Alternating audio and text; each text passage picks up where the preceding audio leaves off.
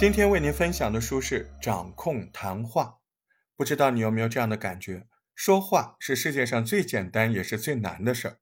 说它简单，因为每个人都会说话；说它难，那是因为把话说好并不容易。今天为您讲的这本《掌控谈话》，就是为了帮我们把话说好。这本书会提示一些独特的谈判技巧和策略，让我们更自如地和别人交流，实现谈判的目标。可能你认为谈判这个事儿离自己很远吧？其实我们的生活就是由一场场大大小小的谈判组成的。比如说，你去面试一份新的工作，跟老板提加薪，和客户认可你的方案，或者让你的另一半同意你的假期计划，等等等等，这些场景都需要你透过沟通谈判来达到目的。所以说，谈判无处不在。现实中，有人因为会在谈判里说话，就赢得很多机会；也有的人自身很优秀，却因为不会说话，错失了不少良机。那么，说话这件事到底有没有可遵循的技巧？当然有。《掌控谈话》这本书，独特的视角为你揭示了几大谈判策略，还用了好多案例，让谈判这件事真正变得可实用、易操作。这本书是谁写的呢？两个人，他们是塔尔拉兹和克里斯沃斯。塔尔是美国《纽约时报》畅销专栏作者，克里斯来头更大。他是美国前 FBI 国际危机谈判专家，他是出色的谈判理论专家和实践者。他有多出色呢？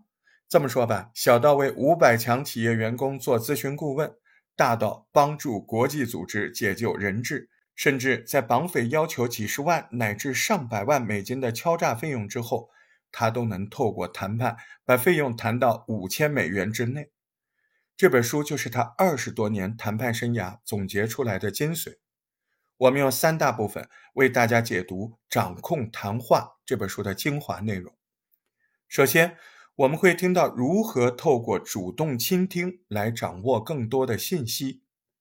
谈判过程中每一个新的信息，其实都会决定你下一步该如何应对。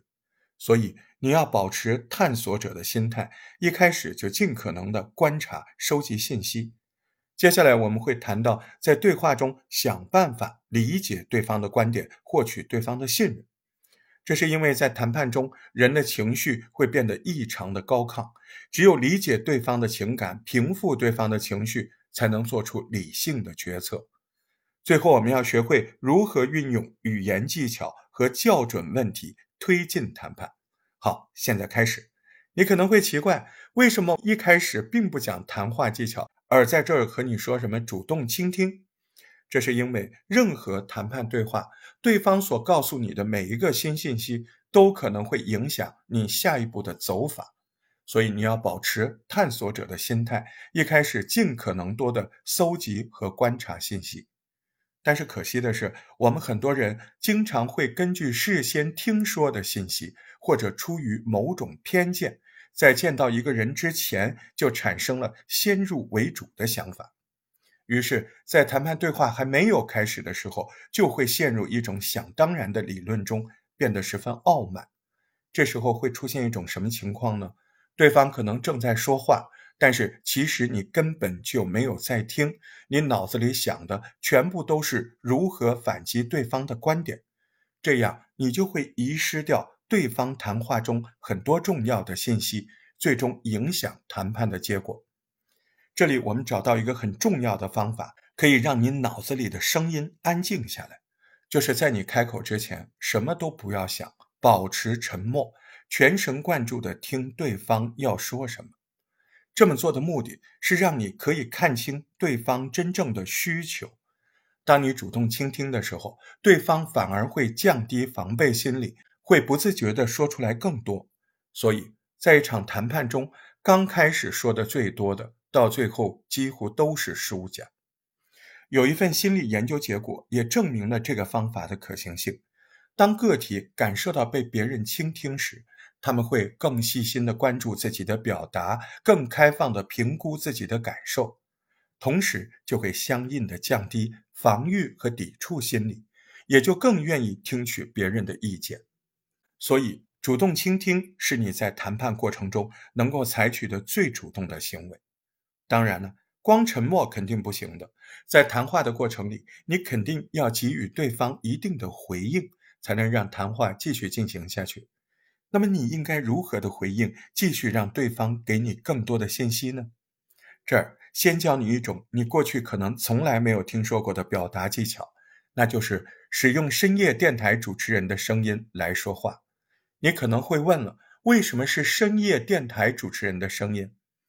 如果你也听过深夜电台，你会发现与早晨电台主播的声音相比，深夜电台主播的声音往往都比较深沉。温柔缓慢，因为在晚上，无论是身体还是心灵上，人们都会感觉比较疲惫。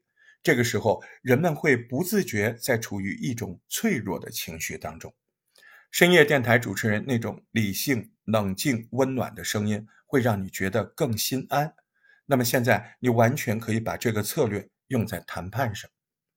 试想一下，当你在街头对着路人微笑，路人或许也会用微笑回应你。当你积极阳光，你的同事也会容易的被你吸引，这就是一种正面的吸引力反馈。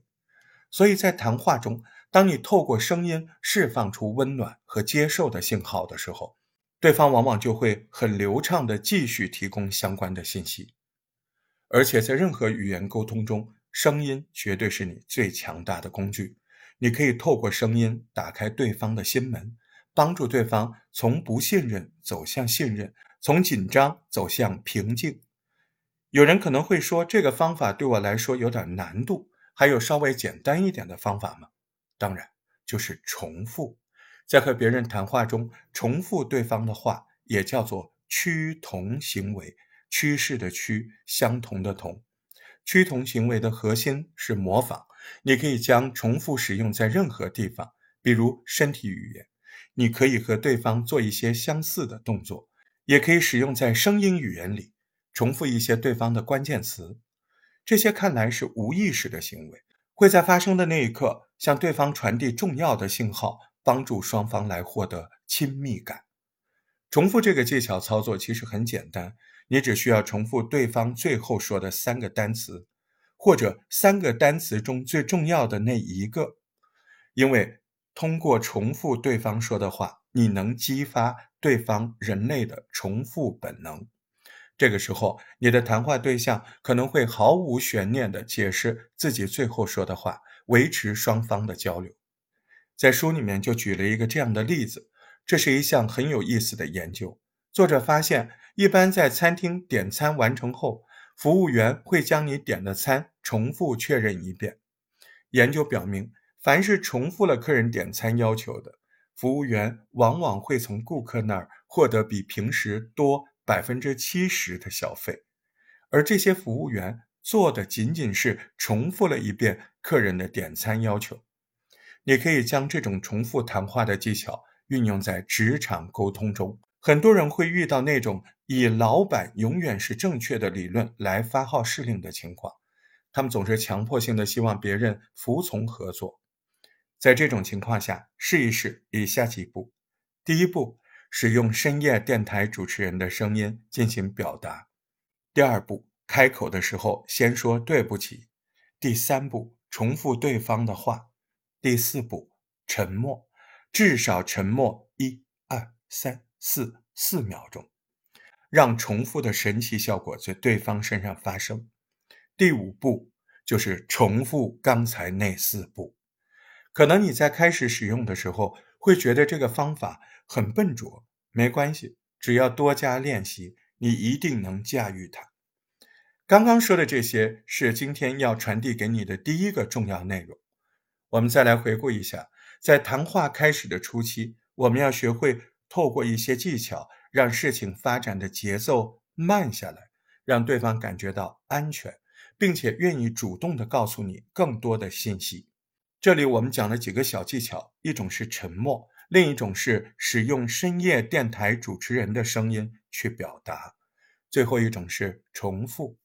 收集了这么多信息，接下来需要想方设法的获取对方的信任和理解，这就是第二部分要为你讲解的重要内容。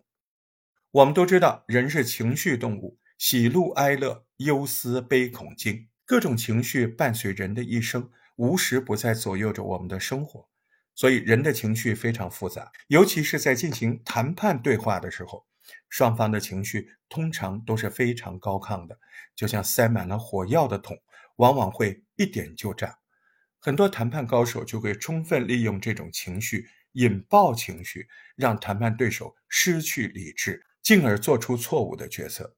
但是，也有很多专家学者仍然不重视人的情绪在谈判中所起的作用。他们认为应该把人和问题分离开，换句话，对事不对人。可是事情都是人来决策的，因此，《掌控谈话》这本书的作者克里斯认为，好的谈判者不会否认或者忽略情绪，而是想方设法理解对方的情绪，影响对方的情绪。具体的招数就是使用策略性同理心，用标注对方情绪的方法平复对方的情绪。做出理智的决策，那么这种方法究竟管用吗？我们来听一个作者亲自参与的谈判案例。在一九九八年，有一伙越狱犯携带大量武器从监狱里跑出来之后，逃到了纽约一座大厦二十七层的公寓里。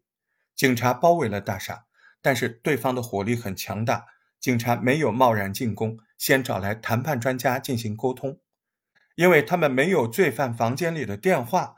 也没办法和罪犯见面，这样没法和对方说上话，怎么跟对方沟通呢？就像我们前面说过的那样，即使要用深夜电台主持人的声音，或者说重复对方的话这些技巧，可是对方都没和你说话，你怎么重复呢？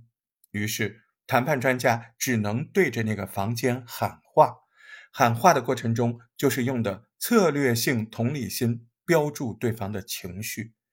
他们是这么喊话的：“似乎你们不想出来。我再三的说，你的担心一旦打开房门，我们就会冲进来开枪。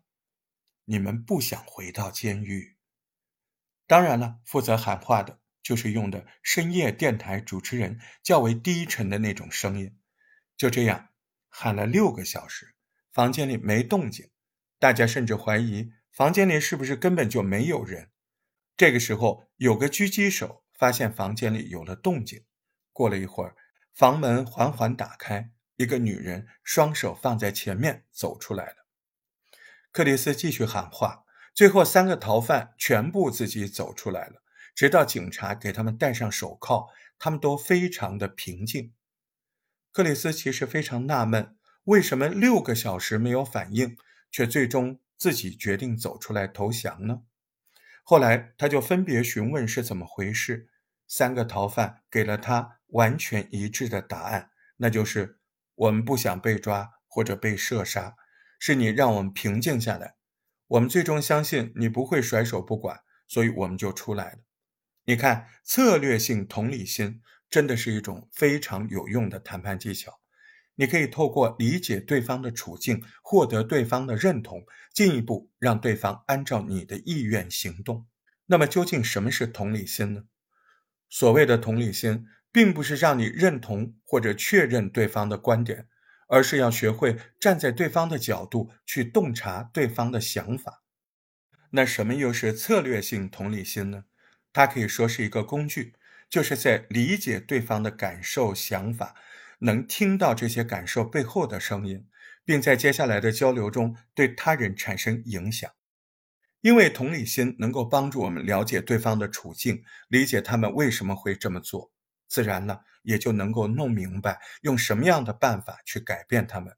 这就是用同理心标注对方情绪的力量。你可能会说，为什么策略性同理心会有这么大的威力呢？这里面其实有着非常深刻的理论基础，这是和人的大脑构造功能有关。人的大脑里面有一个叫杏仁体的东西，也叫杏仁核，形状大小都和杏仁的核差不多。它的功能主要是掌控人的恐惧、迷惑、焦虑、退缩、发怒、攻击反应。心理学家研究发现，当你给人家看恐怖照片的时候，人的杏仁体活跃，产生恐怖情绪。如果这时候用语言把实验者的情绪给表达出来，给他的情感命个名、定个调，说你现在很恐惧，这时候他大脑活动的区域就转移到了控制理性思考的部分。换句话说，当对方恐惧的时候，你用理性的文字来表达他们的恐惧，也就是给他们标注出来，就会干扰大脑原有的紧张，他就会放松下来。那么，我们应该如何练习用同理心标注对方情绪的力量这件事儿呢？练同理心很简单，你可以将自己的注意力集中在对方身上。当对方在说话的时候，你可以在脑海里设想你就是那个人，此刻你就站在他那儿，尽可能的多设想一些细节，就能慢慢的培养出同理心。而你在使用了策略性同理心之后，你就要学习。定位对方的感受，把它们变成语言，然后把这种情绪重复给对方听，这就是前面说的标注。举一个例子，比如说，当你向朋友打听另外一个人的时候，如果你的朋友语气平淡，那么很可能他们之间发生了过节。如果你问对方家里一切都还好吗，对方有可能一边说着不错，一边嘴角往下撇。那你可能就感受到，其实对方家里并不好。这个时候，假如说你现在定位到了你朋友家里，状态不太好，你想象这个感情信息，你下一步就是要做的，大声的把它标注出来，可以使用陈述句、疑问句都可以。比如，你可以说：“听起来你家里是不是遇到什么事儿了？”这样做，对方不会简单的回答是。或者不是，而是会给你一个比较长的反馈。但是千万要注意的是，我们说的是听起来很多人会怎么说？会说“我听说这么说”，那就坏了。对方会立刻的警觉起来，感觉你是从哪儿听来的小道消息，这会让他感觉不舒服。再举一个例子，比如说有一天你的伴侣回家后闷闷不乐。你能看出来他情绪不好，却什么都不肯说。这个时候，如果你问他是不是发生了什么事情，可能不太会有答案。而更好的提问是：哎，你看起来好像不太高兴啊。这个时候，他的情绪就被怎样标注出来了，可能会更容易主动告诉你他发生了什么事情。同样的方法也适用于任何人际关系。运用策略性同理心和标注情绪的方法，可以鼓励对方给你更多的反馈。以上就是利用策略同理心，学会标注对方的情绪，在谈判中引导对方提供更多的线索。接下来说第三个内容：如何引导对方说不，并且通过校准问题达成协议。在日常生活中，你肯定会经常遇到各种推销员儿。现在的推销员口才真的好，很多时候你根本没办法拒绝。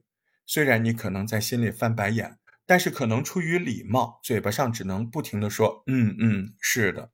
但是不知道你发现了没有，在你回答了这一串是是嗯嗯之后，你就被推销员引导了最后的购买确定环节上，你的心里可能也没有那么抗拒所推销的东西了。所以说，回答是这种行为。其实，在谈判中是非常不利的信号，而回答是的的对立面不回答不才是谈判的开始。这是为什么呢？因为作为人类，我们其实都非常享受掌控的感觉。这对参与谈判过程中的双方都是一样的。当对方回答是的时候，表面上看对方似乎认同了你提出的内容，但对方心里已经感觉到失去了对谈判的掌控。这样到最后很容易陷入一种双方都莫名其妙的僵持阶段。反过来说，当你明确允许对方说不的时候，这意味着你赋予了他的自觉权，对方的谈判情绪就能迅速的平和下来，因为他们会认为主动权这时候掌握在了他自己手里，从而会真正的关注你的建议。在谈判中，除了说不，还有一句话非常管用，叫做“你说的对”。在任何一场谈判中，当你的对手能够表达出你说的对的时候，这就证明他们觉得自己已经评估了你的话，并且变成了他们自主的观点，然后说了出来。我们再拿情侣之间的吵架举个例子，很多情侣在结束热恋之后，回归平淡生活的时候，就会产生许多的矛盾。当这些矛盾产生的时候，总会有一方想赢得争吵，这个时候另一方就需要做出妥协。这里，如果妥协的一方总是以“是的，你是对的，行了吧”这样的语句来结束争吵的话，其实并不代表他真的认可了你的意见。我们刚刚说过了，真正能够产生突破的是你说的对。你可能觉得奇怪了，因为从字面上看，难道是的、是的，你是正确的和你说的对这几句话意思不一样吗？事实上，在一个具体的语境里，你会发现“是的”和“你是正确的”这两句话其实都带有客观的意思，所以表达方难免产生接下来这样的情绪，那就是你作为倾听方只是承认我说的都是正确的，但你也没说你同意呀，因为你认同我说的只是客观事实。换个角度说，你说的“对”这句话明显带有。主观判断表示，作为倾听一方的，我认为你所表达的意思是对的，有认可的行为在里面。而当表达一方的主观意识被认同之后，就更加容易在行为上产生改变。所以你看，我们需要巧妙的运用语言上的技巧，让谈判对手真正关注我们的建议。那么，如何在谈判的最后一锤定音？让对方接受我们的建议呢？我们来看看如何用校准问题赢得合作。真正的谈判究竟是什么？作者在这本书中认为，谈判并不是要征服你的对手，而是要引导他们，让他们接受你的意见。最成功的谈判是要让对方为你工作，让对方主动提出你想要的解决方案，让对方认为是他在掌控这场谈判。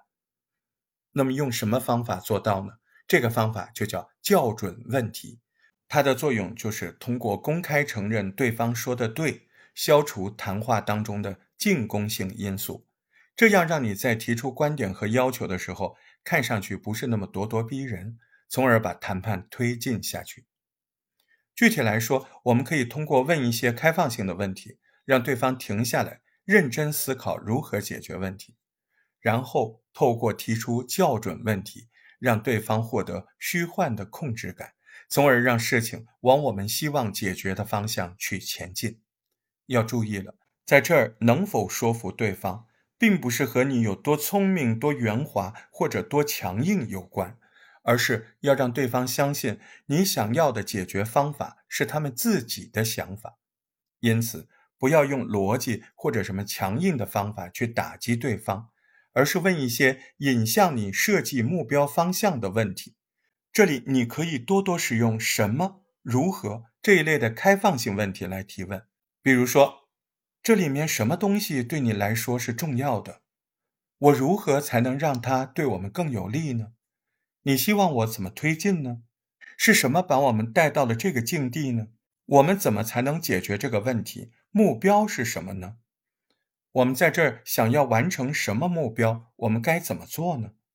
我们来举个例子，比如这个时候，那些烦人的推销员又来了，不断的向你兜售一瓶洗面奶，但是这瓶洗面奶又很贵，而且还是你没听说过的牌子。这个时候，你不要完全拒绝推销员，因为你拒绝后，他还有一百种的方法继续向你推销，最后让你不得不买。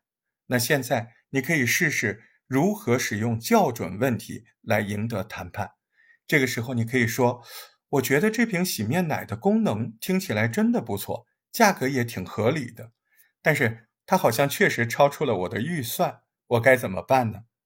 这个回答既认可了对方的产品、价格这些硬性条件，又向对方抛出了问题，寻求帮助。这就是校准问题。这个方法的魅力，你学会了吗？